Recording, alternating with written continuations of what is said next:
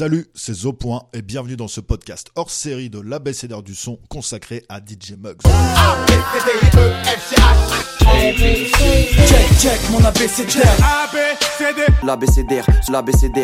Je connais par cœur mon du son. Son ABCDR, ouais Omniprésent ces derniers mois, DJ Muggs disait lors du retour de Cypress Hill en 2018 Personne ne peut faire sonner Biril et Shandog comme moi.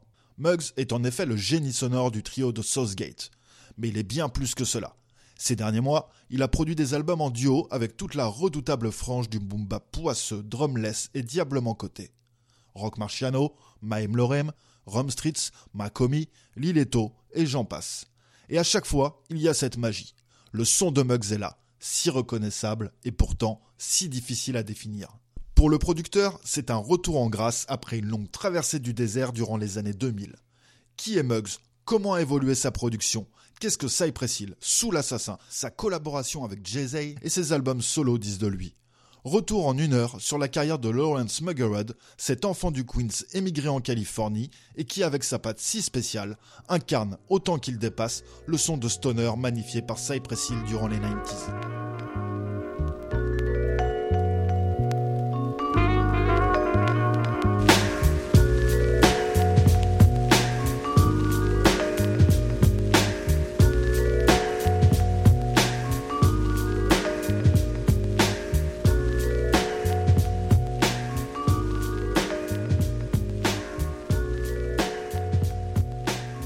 Pour DJ Muggs, tout commence dans le Los Angeles de la deuxième moitié des années 1980. Dans le monde, la ville est à ce moment-là perçue comme la capitale du glam rock. La Californie est à une étape charnière de son histoire rap. À l'exception d'Ice-T, le rap californien vit à l'ombre de la côte Est. Puis NWS sort son premier album et le titre brûle Fuck the Police. De son côté, le label Delicious Vinyl ainsi que le distributeur Macola placent sur la carte du Golden State plusieurs artistes rap. Parmi eux, Ton Locke, Def Jeff, Young MC ou encore le pionnier de l'hispano-rap Meloman Ace, dont il sera d'ailleurs question plus tard dans cette émission, puisqu'il n'est d'autre que le frère de Sean Dog de Cypress Hill. Mais en 1988, en même temps que NWA, il y a un groupe souvent oublié de l'histoire alors qu'il est signé sur une major, les Seven et Free, et DJ Muggs en fait partie.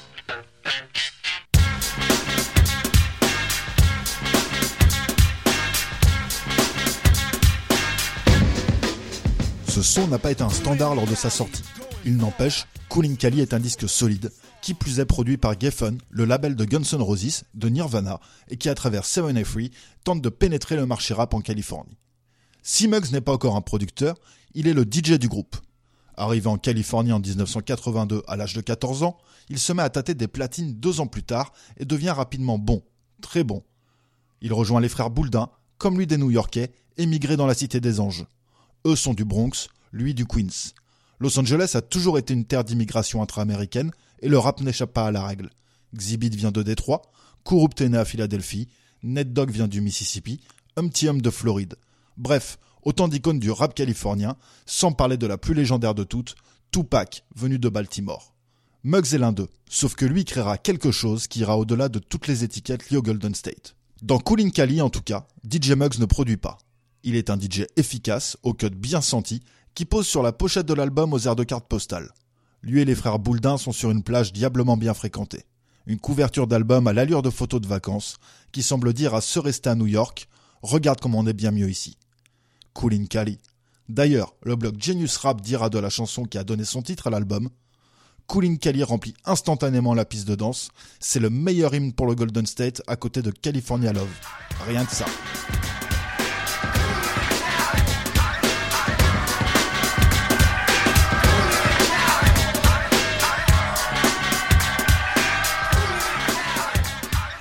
Ce disque, qui pourrait paraître anecdotique dans son parcours, est pourtant le commencement de tout pour DJ Muggs.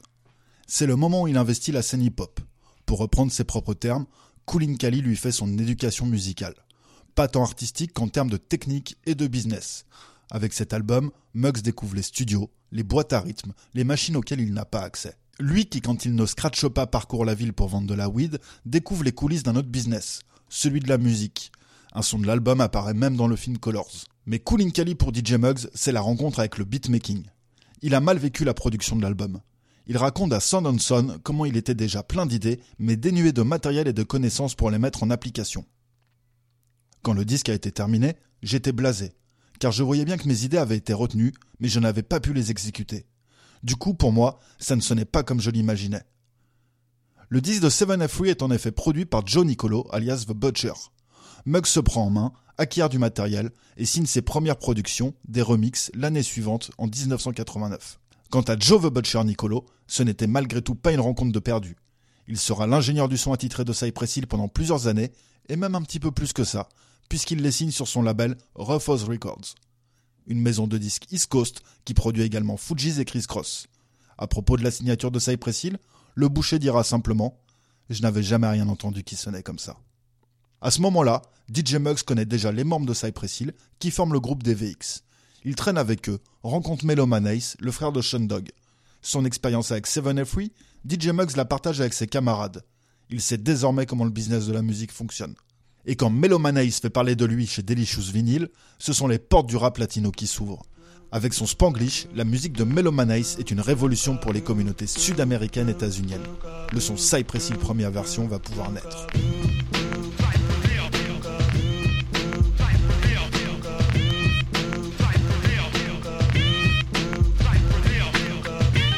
Cypress c'est le nom de leur premier album, sort au mois d'août 1991.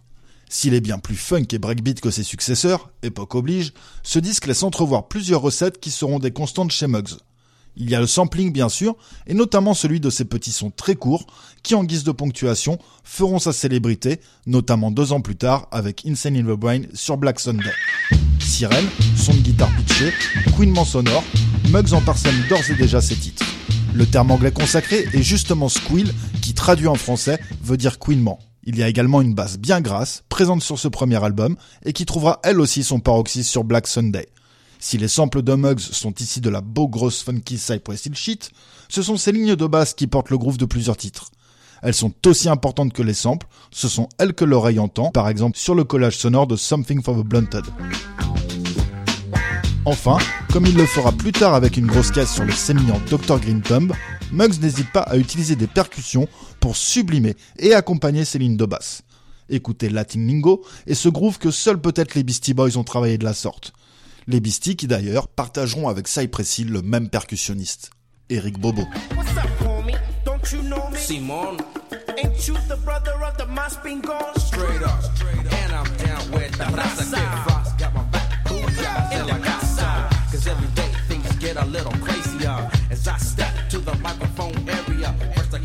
Ces qualités de production, elles ne sont pourtant pas notées à la sortie de l'album. Aujourd'hui, unanimement reconnu comme un album culte du rap américain et l'un des actes majeurs du gangsta rap, l'histoire de Cypress Hill n'a pas été aussi simple que sa postérité peut le laisser le penser.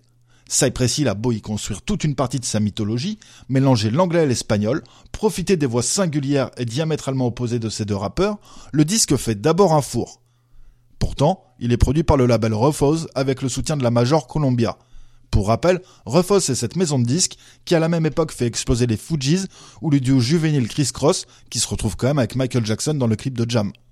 C'est le redoutable Joe the Butcher Nicolo, tête pensante du label et déjà à la manœuvre sur l'album de Seven Free, qui enregistre le groupe loin de Los Angeles, à Philadelphie. Mais à sa sortie, et durant six mois, les ventes ne suivent pas. Jusqu'à ce que des DJ new-yorkais s'intéressent à la phase B du single qui avait échoué à lancer l'album. Ironie du sort, c'est sur la côte Est que ce son plaît. Funk Master Flex le passe dans son émission. Stretch et Bobito également. Puis au même moment, alors que l'album est déjà sorti depuis plusieurs mois, Oh I Call Just Kill a Man accompagne une scène mythique du film Juice. La chanson de Muggs, Biril et Shen Dog est la bande-son d'une tentative de meurtre dans un ascenseur, puis d'une séance de bédave pour faire redescendre l'adrénaline de la cordite. Cette scène, c'est finalement un condensé de ce qu'est déjà Cypress Hill et de ce qu'il restera. Car si le groupe et son public ont joué et rassemblé avec passion autour des thèmes de l'herbe et de la défonce, Cypress est avec les disques solo d'Ice Cube l'un des actes fondateurs post-NWA du gangsta rap. Si ici il n'est pas question de G-Funk, il est question de vie de rue, de menaces, d'enlèvement, de chantage, bref, de survie. C'est également une première que ce soit la culture des quartiers d'immigration latine qui soit mise en avant. Grâce au coup de cœur des DJ new-yorkais, à sa présence dans le film Juice, et enfin au Yo MTV Rap, Could Just Kill a Man fait décoller les ventes de l'album. Elle passe de quasiment zéro à 70 000 par semaine. Et avant que Cypress Hill grave son nom dans la pop culture en 93, avec des titres comme Insane in the Brain, I Wanna Get High ou It From The Bong, Muggs prend un temps d'avance. Car pour lui, il se passe quelque chose de très particulier en 92. Peut-être qu'à 25 ans, tu étais platine, disque de platine, non? À 20 ans. Et je suis millionnaire depuis que j'ai 23 ans.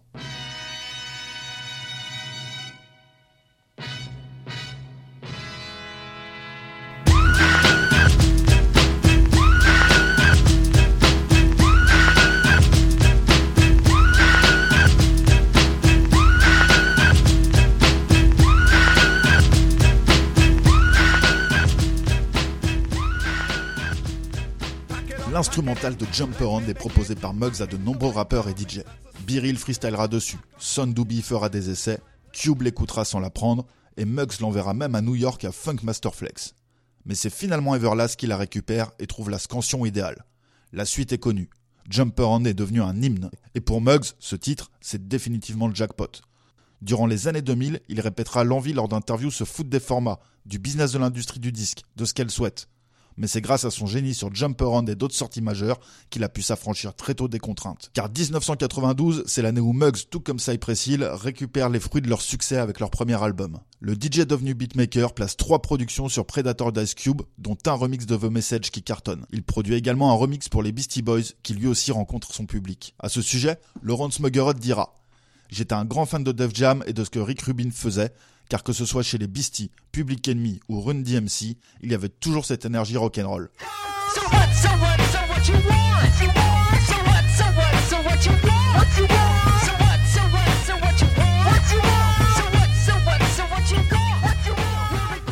À ce moment-là, Cypress sont de tout jeunes adultes sortis de leur culture de rue et de gang.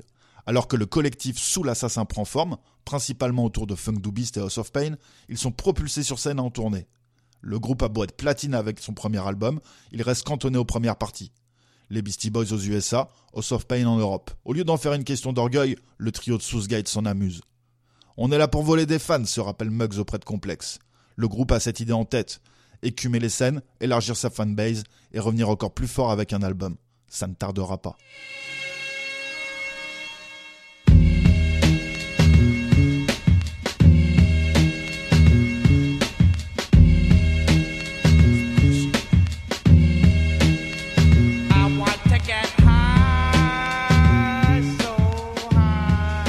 Lors de l'élaboration de Black Sunday, Muggs est à New York, sa ville natale, où il est retourné vivre.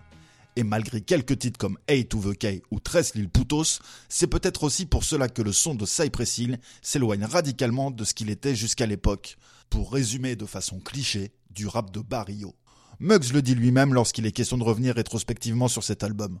J'adorais le son de notre premier album, mais je sentais qu'on pouvait amener les choses plus loin. Et d'une certaine manière, ça m'a fait changer le son de Cypress. Il n'est pourtant pas question de renier la fibre gangsta du groupe.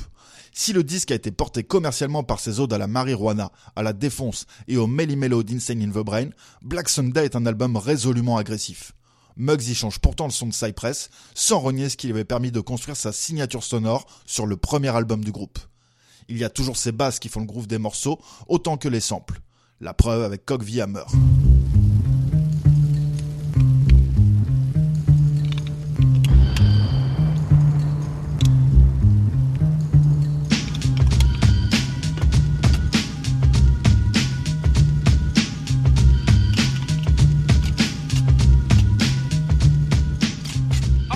Autre signature sonore que l'on retrouve sur Black Sunday, ce sont toujours ces couinements, ceux-là même sur lesquels tous ces chasseurs de samples s'interrogent. Et c'est là aussi les prémices d'un Muggs sombre, mystique, qui triture le son, s'acharne à garder une tonalité un peu sale et à faire des boucles crépitantes. C'est aussi celui qui, les années avançant, ira chercher des sources sonores improbables, difficiles à identifier. À cela s'allie la contrainte technique que chérit Muggs.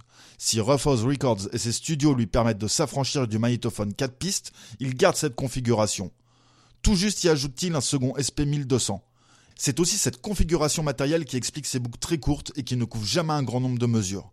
Mais c'est également l'explication de tous ces petits sons additionnels qui surgissent régulièrement comme de lancinantes fulgurances. Muggs commentait ainsi sa configuration matérielle dans une rétrospective de sa carrière menée par Complex. Avec cette machine, tu as tout juste 10 secondes de sample simultané. Alors ce que je faisais, c'était construire mon beat, puis l'injecter dans mon 4 pistes. Je faisais ensuite pareil avec ma boucle, et ainsi de suite. C'est pour ça que ce sont beaucoup de petits sons courts et superposés qu'on retrouve dans Cypress Hill. Au-delà de ces considérations propres au beatmaking, le principal tour de force de Black Sunday, c'est d'être devenu un album de pop culture tout en ne se compromettant pas. Le disque a beau être un disque de rap, sa nonchalance agressive, son je m'en foutisme dénué colle parfaitement à l'état d'esprit du début des 90s, celui du grunge. Cypress trouve le parfait dosage entre ambiance enfumée et nervosité de la vie de gang, entre l'abandon aux substances et le dénuement qui rend agressif. Le disque n'est pas West Coast, à de rares exceptions près, et il est irrésolument différent de la East Coast. Black Sunday est définitivement différent. Il est à la fois déjanté et sérieux, à la fois cool et violent. Et le public ne s'y trompe pas. Le disque est un raz-de-marée, porté par ses tubes toxicomanes. Cypress Hill bouscule les codes, comme sur la pochette de l'album. Elle est lugubre, digne d'un mauvais rêve délavé au cannabidiol. Quand on a sorti l'album et que les gamins ont vu sa pochette, je crois que personne s'attendait à ça. J'ai un background rock, gamin je scotchais sur les pochettes de Led Zepp ou de Black Sabbath, donc pour moi, tout ça était très naturel. Sauf qu'en fait, c'est nous qui avons ramené les os, les crânes et le côté morbide dans le game. Ambiance Skull Bones dès le second album de Cypress et le pire, c'est que ce n'est qu'un début.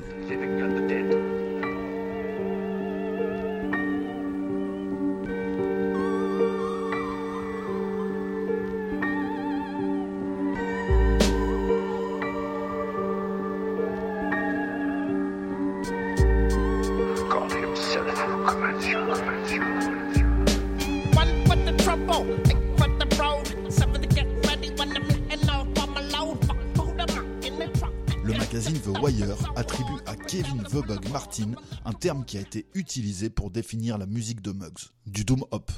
Et autant le dire, le néologisme colle particulièrement à Temple of Boom.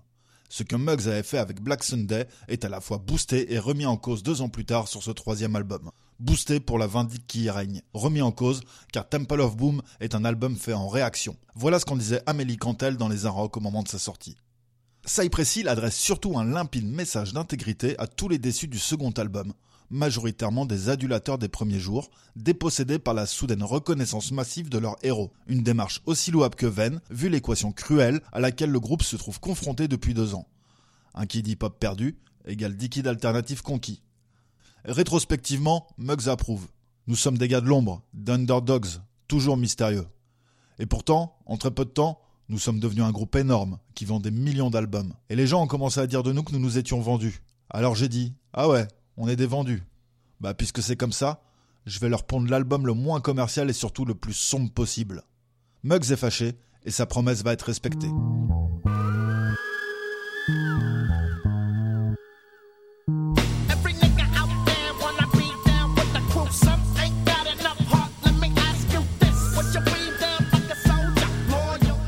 À l'inverse de son prédécesseur, Temple of Boom est donc dénué de véritables singles. C'est une œuvre totale et complète. Il est l'album de Cypress Hill le plus sombre, le plus envahissant, le plus angoissant et le plus belliqueux aussi. Les quelques flashs d'introspection y sont aigres et l'heure est au règlement de compte avec les amis d'hier. Ice Cube et House of Pain. Biril emmène l'auditeur dans une sorte de demi-sommeil initiatique et extatique. Et comme la colère y tient une large place, Temple of Boom devient un album méditatif dans le sens le plus sombre du terme.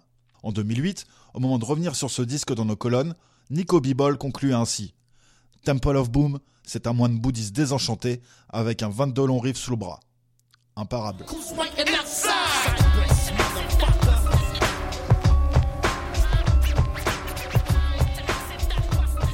Au moment de l'élaboration de l'album, Muggs est rentré d'Angleterre où il a travaillé pendant plusieurs mois en pleine ferveur trip-hop dans la perfide Albion. Là-bas, il a bouffé de la musique sombre et contemplative durant des semaines, de Tricky à Massive Attack. Plein de rancœur, pétri de musique digne du plus épais smog anglais, il élabore dans sa cuisine un son à la fois féroce et aérien, planant mais menaçant. Pour ce faire, un tempo souvent plus lent, des basses encore structurelles comme celle de Throw Your Set in the Air, mais il y a également un recours à un nouveau catalogue de sonorités organiques. Fini les trompettes, les sons de cuivre vibraphone, sitar indienne, cloche remplacent les sons connotés latino des albums précédents.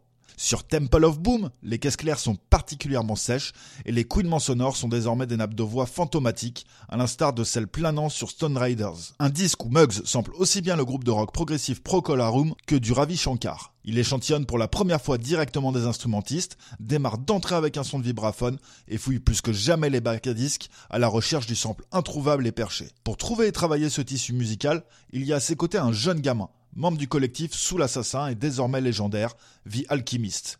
Rappeur au sein du groupe The Hooligan, que le label Tommy Boy n'arrivera pas à marketer, c'est auprès de Muggs qu'Alchemist attrape le virus de la production. Biril a largement narré l'arrivée d'Alan Maman aux côtés de Cypress Hill. Écoutez-en quelques morceaux choisis. Quand les Hooligans n'ont pas réussi à sortir leur disque, Scotty est retourné euh, faire du cinéma et Alchemist est resté avec nous. Et il est avec notre, notre gars Jay Turner, qui reste en paix d'ailleurs, et, et Muggs. Et ils ont commencé à diguer ensemble. Alchemist a appris comment manipuler un ASR, à faire des, des instrus. Et à l'époque de Temple of Boom, Alchemist est, quelqu'un qui a beaucoup digué pour cet album. Beaucoup de gens ne le savent pas, mais il est venu avec Muggs et, et lui et Jay Turner ont apporté énormément de sons et de matière euh, pour faire cet album. Et Muggs, effectivement, l'avait pris sous son, sous son égide. Et c'est là que Alan a pris en fait le virus de la production. Et mec, euh, putain, mais qui aurait su que, que, mon gars allait devenir autant une légende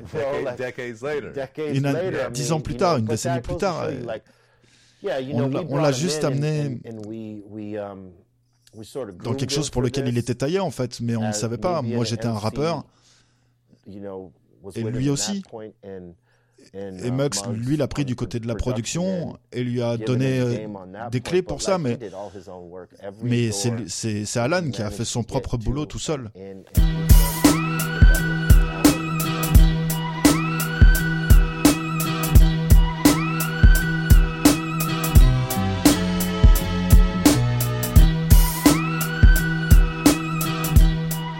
Ce son est issu du second chapitre des compilations Sous l'Assassin et sur les deux volumes, c'est probablement l'un de ceux qui sonne le plus Mugs.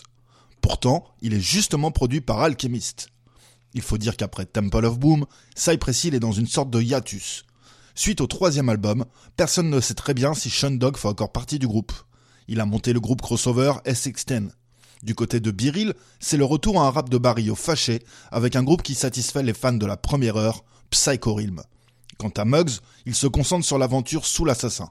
En 1997, le rap américain est médiatiquement en pleine rivalité meurtrière entre West Coast et East Coast. Revenu à LA depuis Temple of Booms, Muggs n'en a que faire.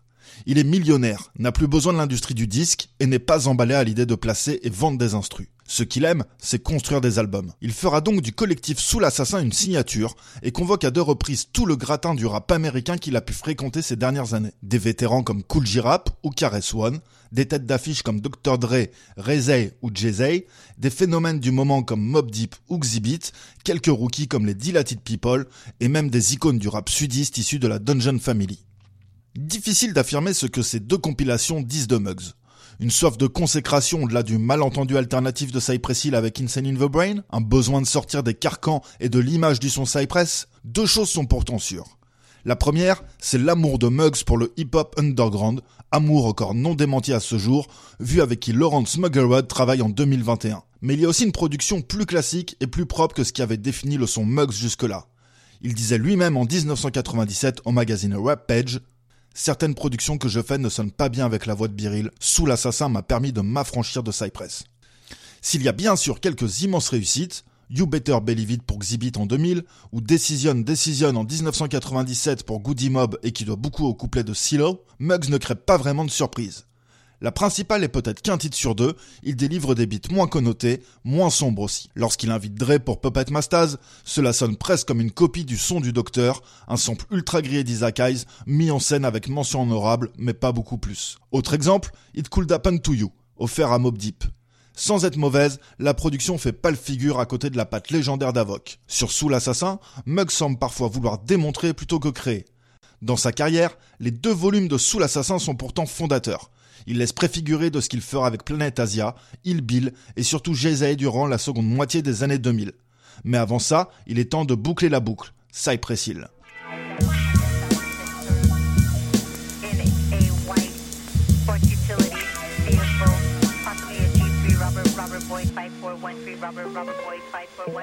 Malgré son intro malfaisante, sombre et puant le coin de rue, Ford a divisé. Muggs aurait pourtant affirmé que c'était son meilleur disque avec Cypress Hill, celui où il avait pu pousser le plus loin ce qu'il souhaitait faire. Le disque est d'une noirceur sans nom. Il est aussi le premier album de Cypress à porter cette énergie rock sans le dire. Tantôt lancinant et menaçant, tantôt bruyant et rapide, c'est un album à contre-courant de ces deux singles, Tequila Sunrise et Dr. Green Thumb. Le premier est un titre à l'ivresse joyeuse distillée façon Delinquent Habits, alors que le second est la hit song ultime de Biril et Sean Dog. Ce quatrième album alterne son quasi synthétique, clavier métallique passé à l'acier trempé, rythmique tantôt classique, tantôt hérétique et proche de la jungle, et des nappes saturées. Parmi les cas d'école, il y a Checkmate, avec une nouvelle fois une ligne de basse qui dicte le ton du morceau.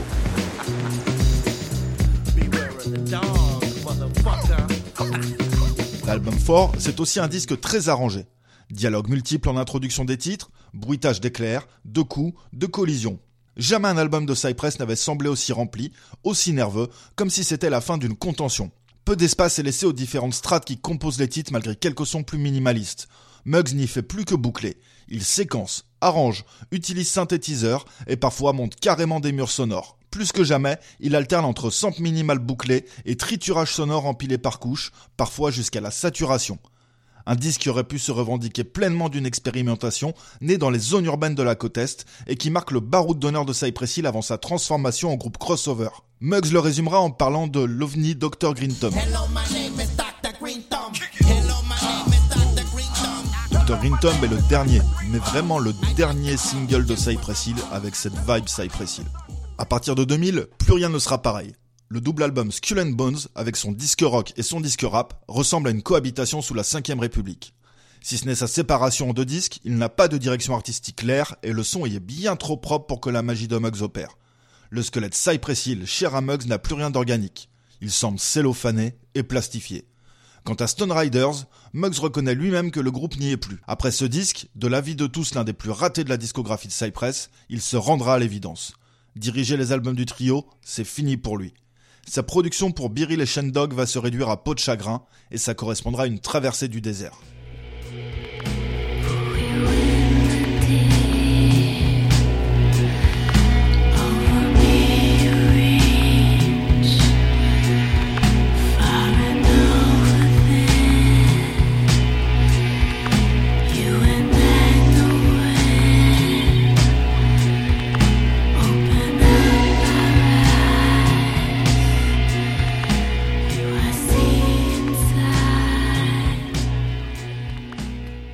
Des années 2000, Muggs s'ennuie tout en marinant encore dans la claque que le trip-hop anglais lui a mis. En 1999, il avait collaboré à un album de Tricky aux côtés de Dem Grease.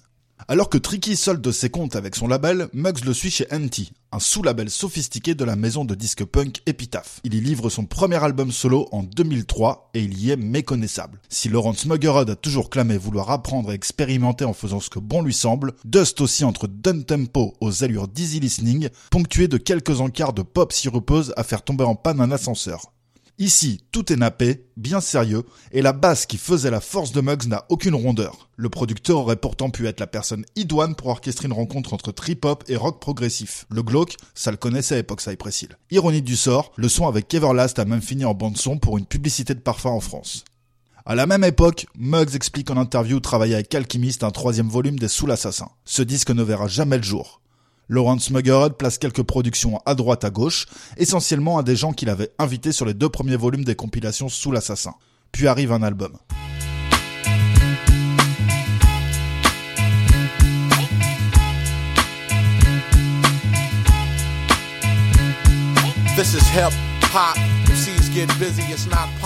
Nous sommes en 2005 et comme Muggs, Jay s'est progressivement éloigné des lumières ces dernières années. Ensemble, ils sortent Grandmaster, un album boom bap 90s à rebrousse-poil de ce qu'est le rap américain à ce moment-là. Souvenez-vous, à l'époque, tout est schisme. La France essaye d'y comprendre quelque chose au crunk qui déferle sur les États-Unis. le son new-yorkais a été redéfini par des artistes comme les Diplomats, le rap dit alternatif s'effondre et le dernier bastion de résistance est incarné par un nécro à la dérive et des Jedi Mantrix au tournant de leur carrière. Bref, c'est le début d'une ère d'anciens combattants, ceux qui se réfugient dans des super groupes tels que Slaughterhouse, la Coca Nostra ou Army of the Pharaohs. Quelque part, Mux et Genius symbolisent avec Grandmaster ce tournant dans l'histoire du rap américain. Ainsi en parlait la BCDR. Complètement déconnecté des tendances actuelles, Muggs ressuscite ce son des années 90, ses boucles de piano chaloupées et violons lancinants. L'ensemble, certifié sans conservateur et peu d'additifs, flatte plutôt régulièrement l'oreille tout en évitant soigneusement de réinventer la roue. Par exemple, General Principles renoue avec cette magie du sample court. Ici une guitare, pitchée à différentes tonalités selon les séquences du morceau, sur fond de cymbales vacillantes. Les basses, bien que mixées plus en retrait qu'à la grande époque de Cypress Hill, tiennent les morceaux. Muggs revient ici à ce qu'il sait faire, un son sale, poisseux, au sampling ramassé, capable de toucher au boom bap à base de voix pitchées, aussi bien qu'à des ambiances teintées de bleu-gris. Tout sauf un hasard, Joe the Butcher Nicolo et Rob Hill, deux habitués de l'aventure Cypress Hill, sont derrière les consoles pour ce retour aux fondamentaux. Avec Grandmaster, Muggs reprend goût à la production.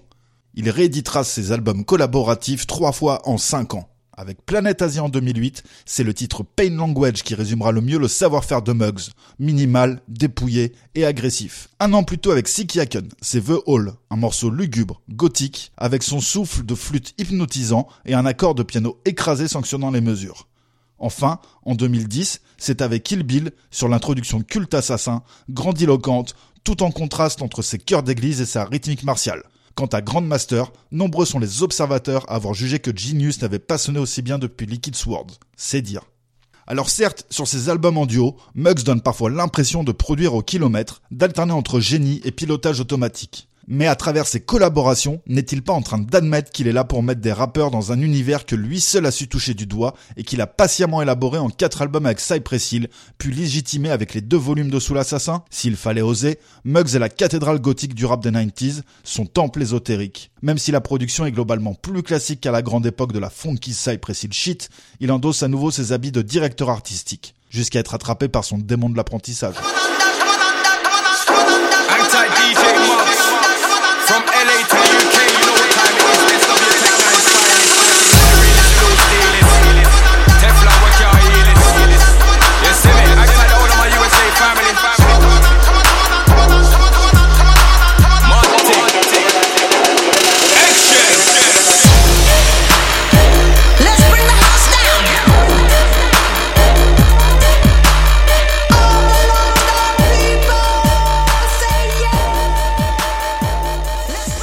2013, Muggs sort Best for Your Face sur le label Ultra Music. Spécialisé dans la dance music, c'est la maison de disques qui a produit aussi bien Calvin Harris que David Guetta, un véritable grand écart pour DJ Muggs. L'album est un concentré survitaminé d'un type voulant prendre la vague dubstep en marche. Les Foreign Biggers ou DJ Kentaro auront des allures d'enfant de cœur face à ce disque. Disque qui tourne plus à la démonstration de force qu'à l'œuvre réussie. Car partout, Muggs clame que cet album était un challenge. Jusqu'à l'élaboration de Best for Your Face, il ne savait pas produire sur un ordinateur. Et ça se sent. Le producteur a des allures de gamin qui use et abuse de son jouet. Il s'engouffre dans une production ultra synthétique, abuse sur les VST autant que sur les effets sonores les plus clichés, et noie les voix de ses invités dans un tissu instrumental d'une densité rare et très bruyante. Ce sont pourtant les invités de cet album, prestigieux, qui annoncent le futur de Muggs.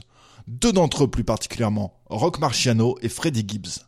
C'est eux que Muggs s'apprête à rejoindre pour retrouver son art de la boucle et l'adapter à ce boom bap drumless et poisseux que Griselda a remis à la mode. Mais pour le moment, Muggs sonne à la fois dans l'air du temps et futuriste. Au même moment pourtant, il a déjà le futur album de Cypress Hill en tête, Elephants on Acid, qui sortira cinq ans plus tard. Muggs a commencé à en tracer les lignes et le défend comme une vision, celle d'une longue descente vers la folie. En renouant en tant que producteur unique pour Beery et Sean Dog, Muggs redeviendra ce directeur artistique redoutable, celui qui respecte les trois ADN de Cypress. Le rap de gang, le rap de la fume et le rap teinté de psychédélisme paranoïaque. Quant à Biril, ça lui permettra de s'évader du déprimant militantisme de Prophets of Rage.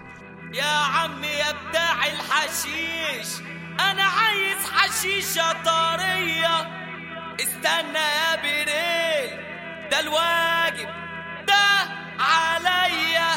الحشيشة اللي في جيبه غير الحشيشة اللي في إيديا. دي الحشيشة اللي بيجيبوا غير الحشيشة اللي في إيديا.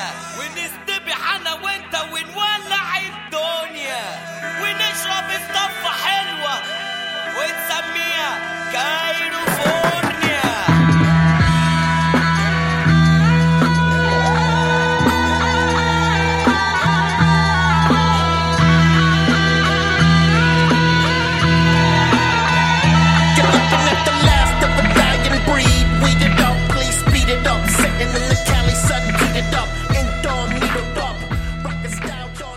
Muggs, c'est un nouveau grand écart entre les temps d'aujourd'hui et les temps d'hier. Ultra productif depuis maintenant trois ans au moment où ce podcast est enregistré, il développe avec Freddie Gibbs, Rock Marciano, Liletto et bien d'autres sa patte pour les boucles ultra minimalistes au service du son de rue le plus crapuleux. Une nouvelle ère qui lui permet de boucler la boucle et dont il va être question dans quelques secondes avec nos invités. Yeah. Ambulance is rushing you. Insurance paid, deductibles. Ninja Turtle backpack, 38 next to my Lunchables. Took her to the sweet sweet. I made a drink, no Dr. Huxtable. Busy got massage seats, but a bitch can't get too comfortable. My bottom line and my revenue, man, that's the only thing that ever resonates. Larry Fishburne, deep cover, hold sit back and watch a nigga meditate. L'ABCDR, l'ABCDR. Son abécédaire, ouais. Depuis 2015, Muggs remonte en puissance. Il a renoué avec l'art de la boucle et multiplie les collaborations en duo avec des rappeurs de rue, quasiment tous emblématiques à divers degrés d'un univers gangsta. De Liletto à Rock Marciano en passant par Macomi, il y a là l'éventail du voyou à celui de gangster, en passant par l'iconographie quasi pimp et mafieuse. Pour parler de cette production fleuve de ce rap souvent qualifié de drumless, et dont Muggs est désormais l'un des sideman indispensables, on reçoit aujourd'hui trois invités. Le premier a deux réputations. Nous ne parlerons que de celle qui a franchi les frontières de Toulouse et du forum de l'ABCDR, à savoir celle du producteur mais aussi d'ingénieur du son. Il s'est désormais spécialisé dans le mastering de productions américaines ou françaises, parmi lesquelles on peut citer Monsieur Bourbier d'Aketo ou le dernier disque de Norzace. Salut G. Euh, Bonjour tout le monde, ravi d'être là. Le rap français a un scribe, il est DJ. L'ABCDR en a un aussi, il vient de la même région et lui aussi collecte la mémoire du rap français. Mais il a également un regard gourmand sur le rap américain de Goon le plus affreux. Il s'agit de celui qui va bientôt fêter ses 20 ans au sein de la rédaction. Putain, 20 ans. Salut Kiko Salut, ça va? Ça va, tranquille. Le dernier d'entre eux est un esthète qui aime se mouvoir dans ce rap-jeu comme Freddie Gibbs entre des productions de Madlib et d'Alchemist. J'ai nommé Sean Putch, celui qui trie ses messages sur les réseaux sociaux comme on trie des telex. Ça va mon Seb? Bah écoute, ça va nickel, hein Et toi? Ça va. Ouais, je suis content, vous avez aimé mes... J'ai bafouillé, mais vous avez, vous avez aimé mes présentations, c'est bien, c'est bien. Ouais, c'était bon. Nickel. Bon, messieurs, j'aimerais commencer par interroger celui de nous trois qui est beatmaker, qui mixe et qui masterise des sons. G, s'il fallait résumer le son de Muggs en quelques mots, quel serait-il? Et surtout, est-il vraiment indéfinissable comme je l'ai prétendu au début de ce podcast? Euh, alors indéfinissable, c'est vrai que ça, mérite réflexion. Euh, c'est pas forcément euh, ce, à quoi je pense quand je quand j'imagine, en tout cas quand je me replonge dans, sa discographie, l'image que j'en ai. Je pense que c'est quelqu'un qui est une espèce de, caméléon, peut-être pas euh, un producteur. Et là, je pense que je vais pas me faire que des potes en le disant, mais je suis pas persuadé que ce soit quelqu'un qui finalement ait, inventé tant de choses que ça. Par contre, il a toujours eu cette intelligence euh, d'arriver à capter des tendances, euh, des tendances en plus pas forcément euh, très grand public. Donc c'est pas ce qui est le, le plus facile à, à, à, exploiter, en tout cas quand on a des velléités de carrière. Euh, je pense notamment voilà toute la période Cypress Hill où c'est quand même un son qui est extrêmement sombre. Euh, ensuite on a cette arrivée avec euh, une petite concurrence de loin avec Reza euh, quand lui commence à faire du drumless. Bah, euh, Muggs s'y met un petit peu. Je me rappelle de, notamment d'un chouette morceau de Call of the Wild sur la première compile des, des Soul Assassins. Euh, il avait aussi, euh, si, si je reviens encore en arrière, euh, il, est, euh, il avait un peu trouvé l'ADN des, des gros tubes de, de euh, House of Pain, euh, du, du deuxième album de Cypress Hill, de quelques titres de, de Funk Dubiest aussi quand il s'occupait beaucoup d'eux, euh, sur sur un, morceau de, de Divine Styler que je vous invite à réécouter. Ça c'est un petit peu vieux, ça date de 89, mais il y a tout tout l'ADN de, de ce son-là qui est concentré. C'est un morceau qui s'appelle Ain't Saying Nothing, et euh, il y avait une filiation puisque Divine Styler c'était le Rhyme Syndicate. Dans le Rhyme Syndicate il y avait Everlast, donc c'est des gens qui se sont côtoyés de, de, de toute façon. Euh, donc voilà, quand, quand je dis ça, c'est que je, je suis pas persuadé que ce soit soit quelqu'un qui ait vraiment euh, créé quelque chose. Par contre, il a à chaque fois euh, utilisé ce que d'autres euh, avaient avaient mis mis sur pied pour le perfectionner parfois, puisque là au jour d'aujourd'hui, c'est vrai qu'on est, je pense, quasiment unanime pour reconnaître que en matière de, rap drumless qui se fait depuis quelques années, il est, si c'est pas le meilleur, en tout cas, il, il est en haut de l'échelle sur ce style-là. il le manie comme personne, c'est assez incroyable.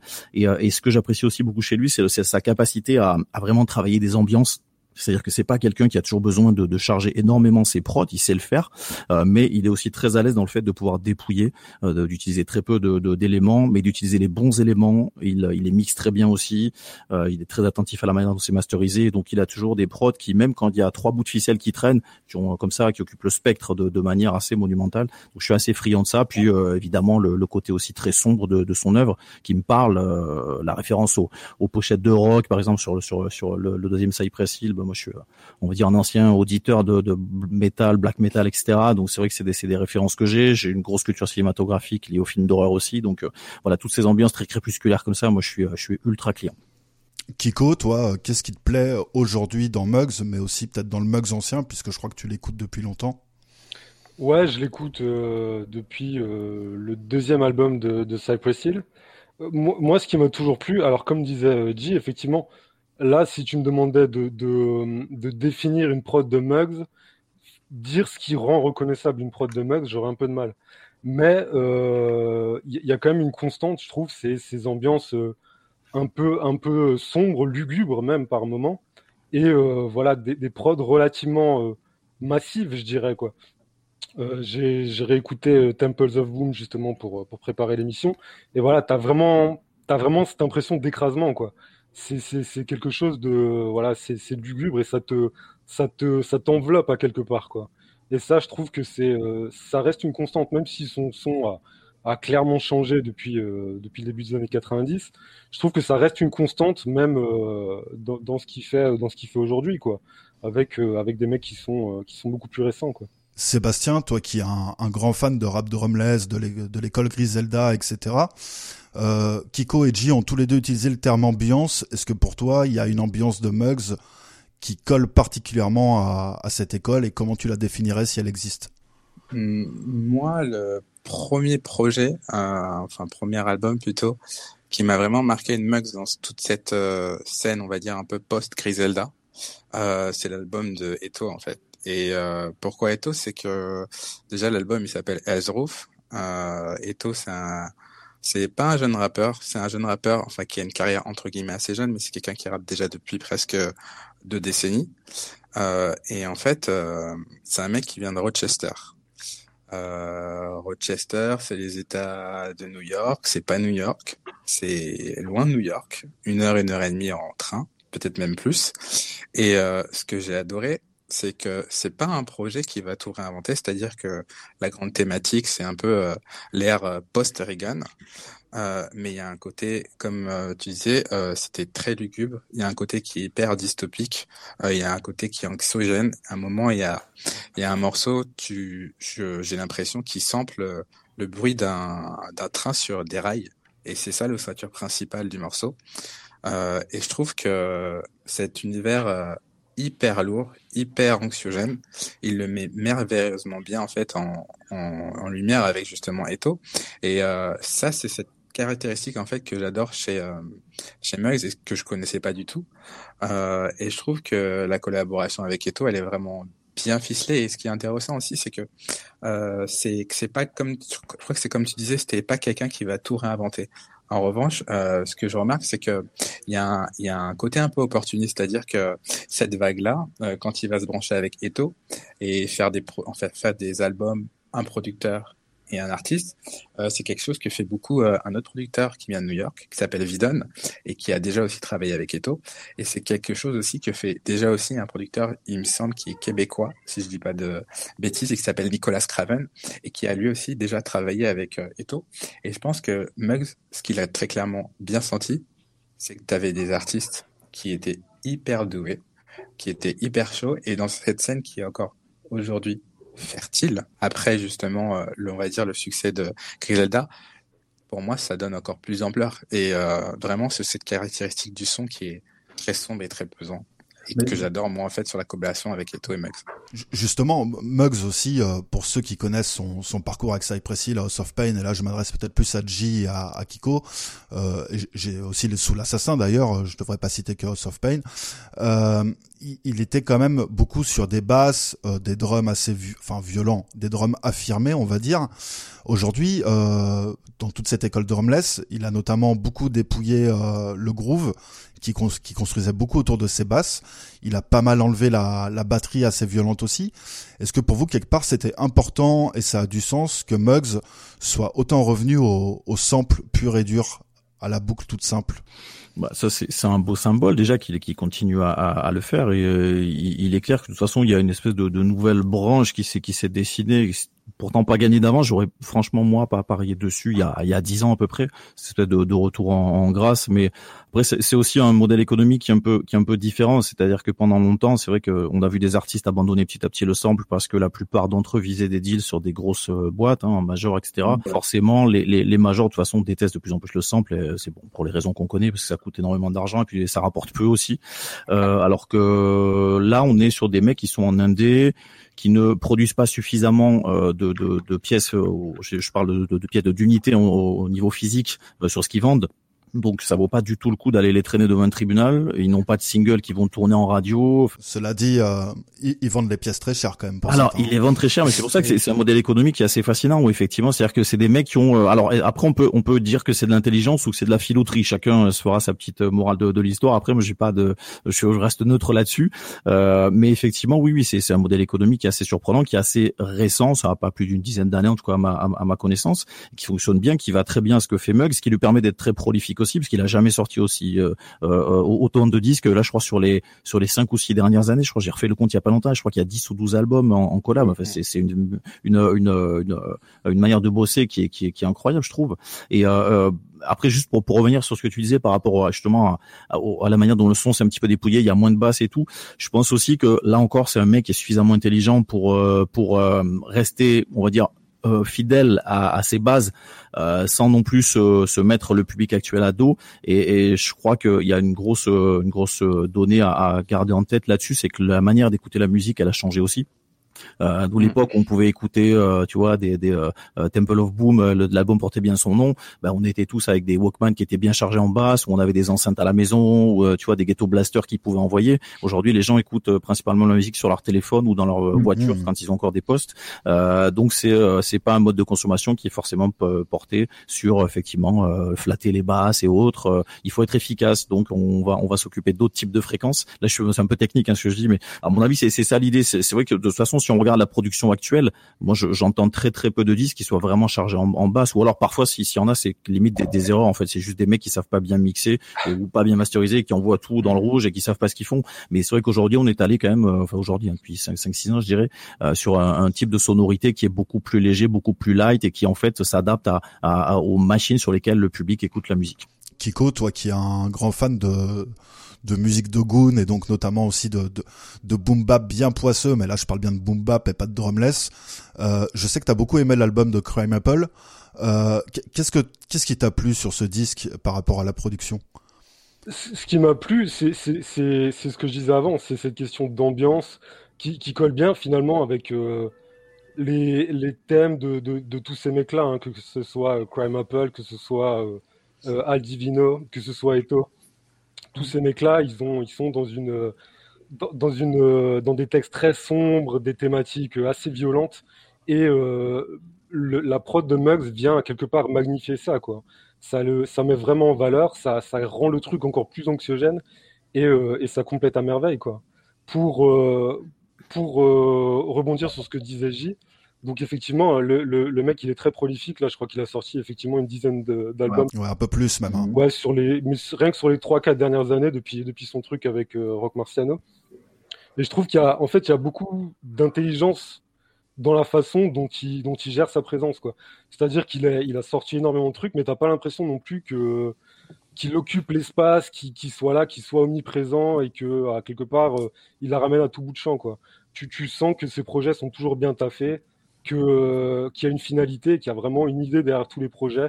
Il bosse avec des mecs suffisamment différents pour pas, euh, pour pas devenir redondant, en fait, quoi. Et donc, du Hmm. coup, je trouve qu'il y a, il y a, il y a beaucoup d'intelligence dans, dans la façon dont il gère sa présence.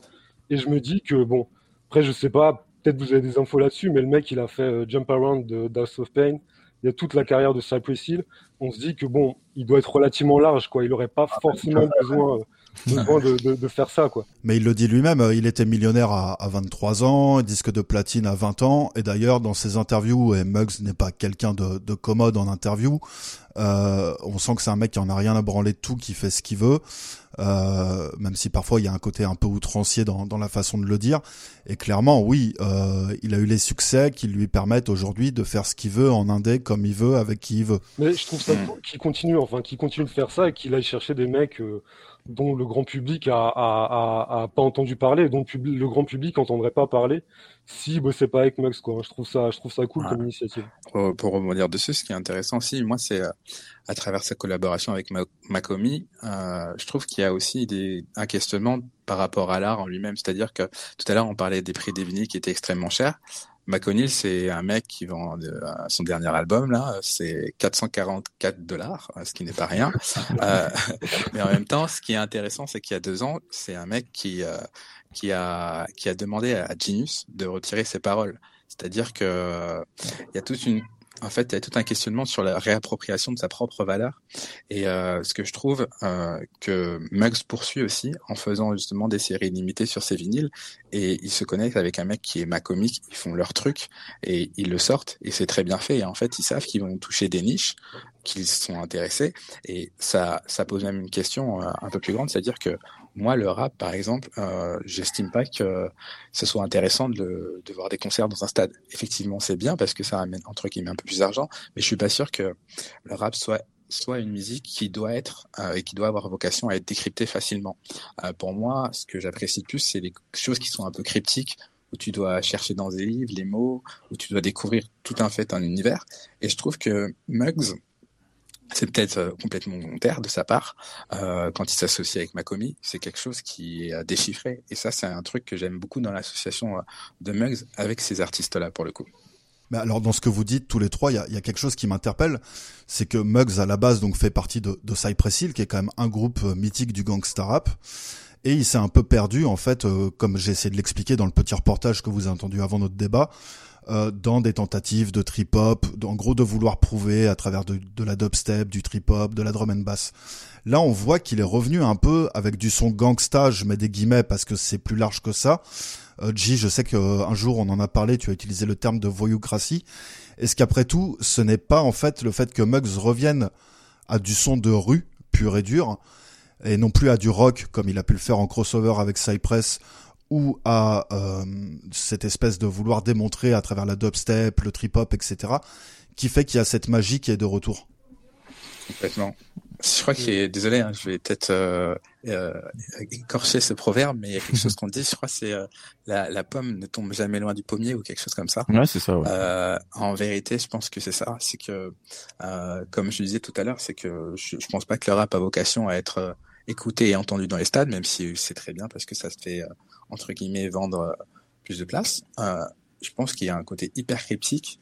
Et ce côté-là, je vais pas dire que c'est la rue qui l'a d'abord eu, mais en tout cas, euh, le rap et la rue, c'est deux critères qui sont indissociables. Et vraiment sur la, sur toute la, scène post Griselda, euh, qui pour moi a rendu fertile un peu euh, l'écoute euh, des samples les plus bizarres, trifouillés, euh, sans drums, qu'il faut dire que les drums c'est hyper important quand même dans le rap.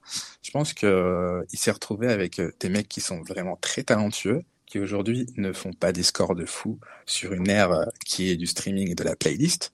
Et en vérité, ces mecs-là, je vais pas dire c'est de l'art pour l'art, mais euh, pour moi, ces artistes-là, ils, ils, ils, ne peuvent que rapper. C'est-à-dire que les, formats euh, du style avoir un single, avoir un titre en radio, tout ça, ça n'existe plus. Donc, qu'est-ce que tu fais à partir de ce moment-là où tu es dans une ère de la playlist, où tu es dans une ère post-SoundCloud euh, Qu'est-ce que tu fais? Et je pense que effectivement, euh, les mecs, ils se sont reconcentrés sur les bases, quoi.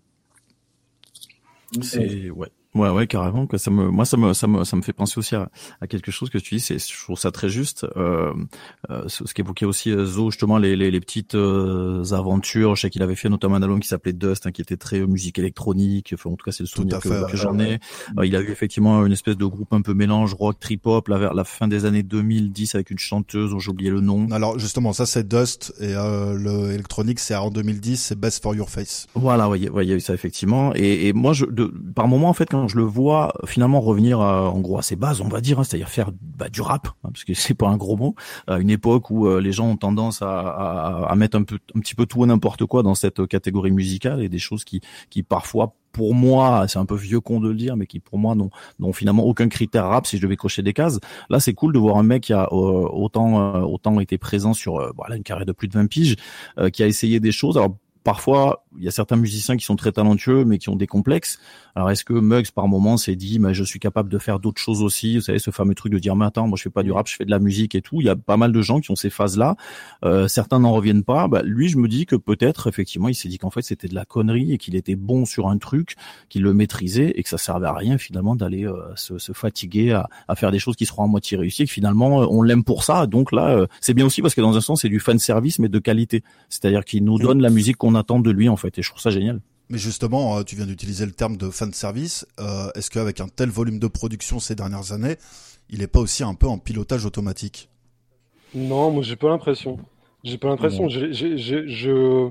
Tu, tu sens quand même que euh, il produit de façon différente euh, selon qu'il bosse avec Rock Marciano ou avec euh, avec Al Divino pour prendre Ouais. deux mecs qui sont très opposés quoi. Euh, il a il arrive toujours à à faire du Muggs tout en s'ouvrant suffisamment au mec avec lequel il bosse, je trouve. Ouais. Euh, Il y, a, il y a toujours le bon dosage en fait entre son univers et l'univers du mec avec qui il va rapper, qui va rapper pour lui quoi. Euh, donc, donc voilà, il n'y a, il il pas ce truc de pilote automatique pour moi, puisqu'il est vraiment dans, dans, dans l'adaptation au mec avec qui il va bosser, quoi, hein, et dans la collaboration, et vraiment dans le projet commun, et pas juste, euh, vas-y, je te balance 10 prod, je suis Muggs, euh, toi, t'es pas, t'es beaucoup moins connu que moi, débrouille-toi avec ça, quoi. Je trouve qu'il y a, il- c'est vraiment des projets qui sont bien taffés, quoi. Ouais, carrément. Carrément. Il y a, il y a dans le podcast qu'on a écouté à- avant qu'on débatte un terme qui est repris, qui est pas de moi, hein, qui est de Kevin The Bug Martin. Il qualifie la musique de Muggs de Doom Hop. Pour ceux qui savent pas, en français, Doom, euh, on peut le traduire comme la perte, la ruine, mais de façon un peu plus religieuse, biblique, j'ai envie de dire comme le jugement. Est-ce que ce terme, ça vous parle? À fond, ouais, sur, euh, bah, je, sur Temples of Boom, clairement, pour moi, ça, ça s'y prête à fond, quoi. Et aujourd'hui? Euh, un peu moins, je trouve que c'est c'est moins. C'est plus nuancé, quoi, je dirais. Ouais, Plus subtil peut-être, ouais, effectivement. Ouais, ouais, ouais, plus subtil. ouais. Donc quelque part, il s'est réinventé. Il, il est arrivé, ouais, on peut dire, je crois. Ouais, ouais, c'est ça, oui, il s'est- il s'est affiné, je sais pas comment le dire, mais ouais, il a, il a plus de nuances, plus de, de nuances dans son jeu, je dirais. ouais. Ça vient peut-être des artistes aussi avec lesquels il bosse. Hein. Je pense qu'à chaque fois c'est un, un échange. Si je me trompe pas, il me semble en plus qu'il euh, il, il bosse quasiment jamais justement par correspondance. Hein, pour avoir vu Oui. passer des photos, les mecs sont toujours en studio avec lui. Euh, fait, et ça mine de rien, c'est un truc qui s'est perdu et qui est vachement important. On crée jamais mieux que quand on est dans la même pièce de toute façon, quoi. Mais tu vois, et ça c'est même très intéressant dans le sens où, euh, encore une fois, quand on prend un peu de recul, c'est que aujourd'hui, euh, dans, dans, dans, on va dire dans la musique euh, rap en général, des coproductions, t'en partout. C'est-à-dire que c'est extrêmement rare euh, d'avoir un album et un producteur sur aujourd'hui un, un album qui va être dans les charts. Et euh, ce côté-là de produire, en effet, euh, en studio avec la même personne, c'est, c'est, c'est, c'est, c'est- ça appartient presque à une autre époque. Et c'est ce qui rend aussi euh, encore plus la, la musique de Muggs et ses associations importantes aujourd'hui, ce côté-là. Ouais. Tout à fait. Pour terminer, si chacun vous deviez retenir une sortie de Muggs de ces dernières années, c'est avec quel rappeur et pourquoi celle-ci? Qui commence? Euh, alors, moi, je dirais, euh, là, ce matin, je t'aurais répondu euh, la- l'album qu'il a fait avec Al Divino, là, donc l'an dernier, Kilogramme. Mhm. Parce que je trouve vraiment que euh, c'est, euh, il y, a, il y a, il y a, il y a vraiment une alchimie entre les deux, quoi. hein. Ça correspond tout à fait au style d'Al Divino qui est euh, assez bruyant. euh, voilà, ça, ça se complète parfaitement. Après, pour, euh, pour préparer l'émission, j'ai un peu écouté ce qu'il a fait avec euh, Rome Street, là justement, euh, euh, un album qui est sorti super récemment. Et euh, alors bon, j'ai pas encore le recul pour vraiment, euh, vraiment émettre un jugement, mais ça me paraît aussi très très bien, quoi. Très très fort. G ou Sébastien, je sais pas lequel des deux veut se lancer. Bon, vas-y, vas-y, Seb, je t'en prie. Euh, moi, je pense que je vais rester sur euh, Eto. Euh, c'est vraiment là où j'ai pris, euh, on va dire, euh, toute la vague Mugs. Et euh, Eto, je trouve que c'est un... J'aime bien, en fait, les rappeurs qui où tu sens le manque d'hygiène dans leur voix. C'est-à-dire que... Enfin, c'est- ouais. Un peu comme un moi, mec moi. comme- Joliment dit. Non, un, mec, un mec comme Eto, tu sens qu'il a, qu'il a brûlé trop de cigarettes et qu'il a pris trop d'alcool, tu vois. Et il a un espèce de grain de voix, une voix éraillée, mais euh, dans tout ce côté un peu dystopique de la ville et, euh, et de la métaphore un peu Hell's Roof, je trouve que ça donne encore plus de, de force à son discours. Et pour le coup, si je devais retenir vraiment un projet, ce serait celui-ci, ouais. Hell's Roof avec Eto.